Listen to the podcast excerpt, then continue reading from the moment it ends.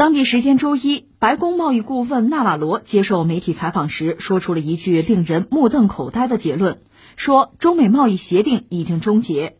如果是真的，那还了得吗？资本市场的反应很真实，道琼斯指数期货立马大跌约四百点。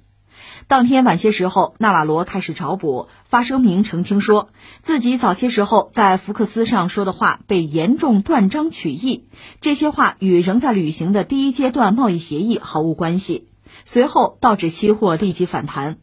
当天晚上十点多，特朗普也发推特救场，他表示中美贸易协议完好无损。这是非常富有戏剧性的一幕嘛？就是白宫的贸易顾问极端反华的这位纳瓦罗。他是接受 Fox 电视台的采访吧？Fox 还是特朗普比较喜欢的电视台了。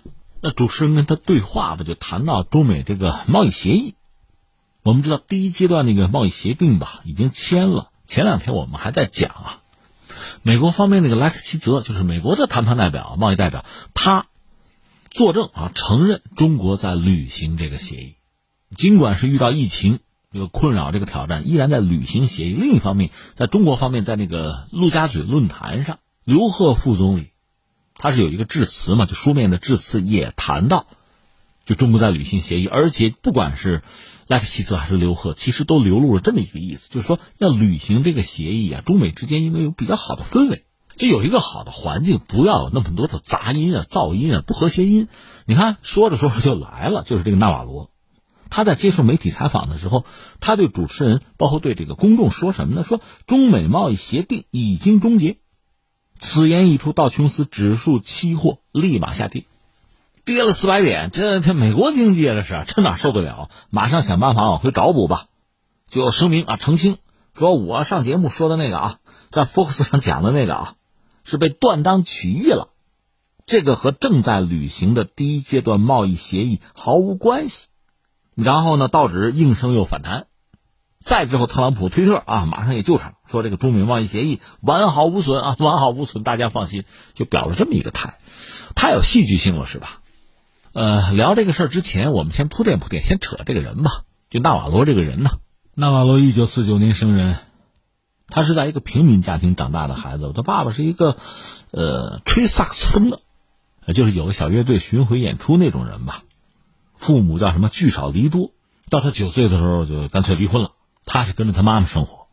后来一九七二年呢，是在叫塔夫斯大学在那儿毕业，波士顿的。之后呢，他跟着这个美国那个和平队，在泰国待了一段时间，三年吧。因为当时美国的这个国际政策向发展中国家派这个和平队吧，冷战背景嘛。在泰国待三年之后，他又申请进了哈佛大学那个肯尼迪学院，读公共政策硕士。拿到这个公共政策硕士学位，他在一九八六年拿那个哈佛的经济学博士的学位，然后就进学术圈啊当老师吧。不过他并不甘心只是在这个学术领域去发展吧，他想从政。一九九二年，他是以民主党的身份就尝试竞选圣地亚哥的市长。从这时候开始吧，多次参加竞选想要从政啊，但是这个屡战屡败，屡败屡战吧，而且他名声并不好。在这个加州的政治圈呢，他的政治立场多变，这人是讨人嫌的一位。而且在圣地亚哥呀竞选市长的时候，留下一个什么名声？说是有史以来圣地亚哥公职竞选人之中最残忍、最卑鄙的混蛋，留下这么个名声。所以他政治生涯不成功，另外他婚姻也比较失败，也结束了。呃，他任教。就做老师期间，还真的是干了点事儿。一个是呢，他把自己塑造成一个就是所谓选股的智者，就炒股啊。他写了几本书是关于这个炒股的、发财致富的。呃，在上个世纪八十年代中期，他开始对中国产生兴趣。他有一些学生是晚上在听他的课，但是白天就失去自己的工作，这和中国有关。所以他注意到来自太平洋对面的竞争。他本人并不会讲中文。不是说没到过中国，待的时间也很短吧，但他还是出版了三部吧，很著名的就鹰派的书籍，还有一部纪录片叫做《致命中国》。从这个名字，你可以很明显的感到他渲染中国的威胁吧。所以你看这么一位吧，他在学术圈不能说默默无闻，完全一钱不明吧，差不太多。说从政吧，其实也相当不顺。那到现在应该说顺利了一些，就是因为特朗普，他和特朗普结识，甚至在惺惺相惜，也是和中国有关，就是和他对中国鹰派的态度有关。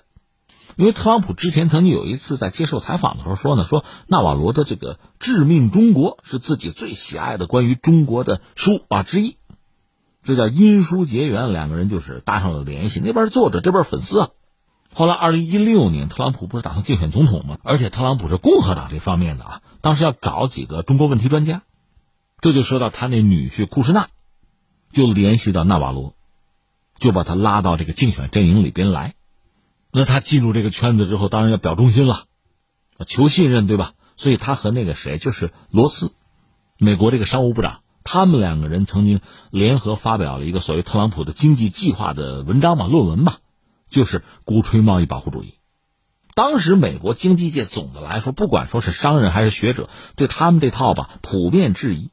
当时很多学者就是相对比较主流的专家就说：“这两位这是来自另一个星球的吧？就你们这套东西，这什么？这是对现实一无所知吧？那就特朗普真要是按你们俩这套东西去搞啊，就贸易保护主义的话，那美国经济就完了，灾难性的。那二零一六年十一月份，当时有三百七十位就是经济学家，其中就诺奖的得主就有十九位联名写了一封信，就质疑特朗普的经济政策。”实际上，的矛头就指向了纳瓦罗呀！哎呀，纳瓦罗何曾有这样的面子啊？作为一个不太入流的经济学家，能够受到这么多人的关注哈，能一时激起千层浪不容易哈。那二零一六年的年底，特朗普真的赢了，成为美国总统。他当时就是说这么着吧，提议设一个新的机构，叫做白宫国家贸易委员会。就是给总统提供咨询吧，因为特朗普团队里真的懂经济的人不多，呃，纳瓦罗还得算一个，所以他算是在这儿找到了一个位置。进入白宫之后，纳瓦罗我觉得三点，第一点呢，就是他这个角色吧，他进入白宫之后，那是个权力场啊，纸牌屋啊，所以他本人在白宫里的影响力很弱，接触不到什么核心决策。然后是权力斗争啊，特朗普身边鹰派不少啊。都是那种七个不服八个不忿一百二十个不在乎的，互相扯互相撕。有，比如他跟那个库德洛，能闹不愉快，这是一个。再第三点是什么呢？毕竟他是算经济学家吧，经济圈出来的，有经济学的背景，这在特朗普身边吧，就这样人不多，所以他确实对特朗普形成相当的影响。甚至你可以这样想，特朗普上台之后这几年吧，这个经济政策，你可以看到他很多影子。那纳瓦罗放在这儿，我们接着往下聊。我再扯点别的啊。这两天看了一个消息，给我看惊了啊！六月二十二号，这是一个美国军控事务特使，叫做比林斯利，他发推特说什么呢？说维也纳会谈即将开始，中国没有来，中国依然躲在秘密的长城后面发展核力量。尽管如此，我们将继续和俄罗斯会谈。而且他发了一张照片，那照片上居然有中国的国旗，就这个会场照片。关键是那个国旗还是错的，以至于中国外交部的军控司的司长叫傅聪啊，有一个回应说：多么怪异的场景！未经中国同意，将中国国旗摆在了谈判桌上，而且也没有客气说要多 low 有多 low 啊！我把纳瓦罗在福克斯的这个一番风话和刚才我们说呃国旗这个事情放在一起讲，我想说什么呢？就有点乱套。就目前就这一届啊。就美国的这个执政者，啊这个决策层，你觉得真的出问题了？昨天我们在讲啊，美国的年轻人耍特朗普、搞恶作剧、哈放鸽子，那毕竟算是民众啊，你 也没什么好说，都是年轻人是孩子。那如果说涉及到国家之间啊，我们说军国大事啊，你就说纳瓦罗，如果你是一个大学教师，在课堂上你要直抒胸臆，我都可以理解啊。那面对 Fox 电视台。你想想你在美国白宫的身份，你想美国它在全球的这个影响力，这话不能胡说呀！这话说出来，道值就跌了，这个损失得找你索赔啊！另外，实际上这句话还伤了谁？真是伤了特朗普。这个第一阶段的贸易协议啊，对特朗普来讲应该说是很重要，因为他脑子里就是大选啊，大选本身现在状况就不佳，就落后着呢。美国经济对他来讲至关重要，这个第一阶段贸易协议吧。我们慢说，中国还在认真履行，中国就不履行，就是这一纸协议拿出来，你也可以算他的成绩单。你这一句话大嘴一张，完了，这事儿终结了，没这事儿吧。你说特朗普晚上能不跟你算账吗？另外，至于军控，本来美俄军控你说拉中国来，中国可以选择来，可以选择不来，谁说了算？我自己说了算嘛。况且美国退的群还少嘛，自毁的协议还少吗。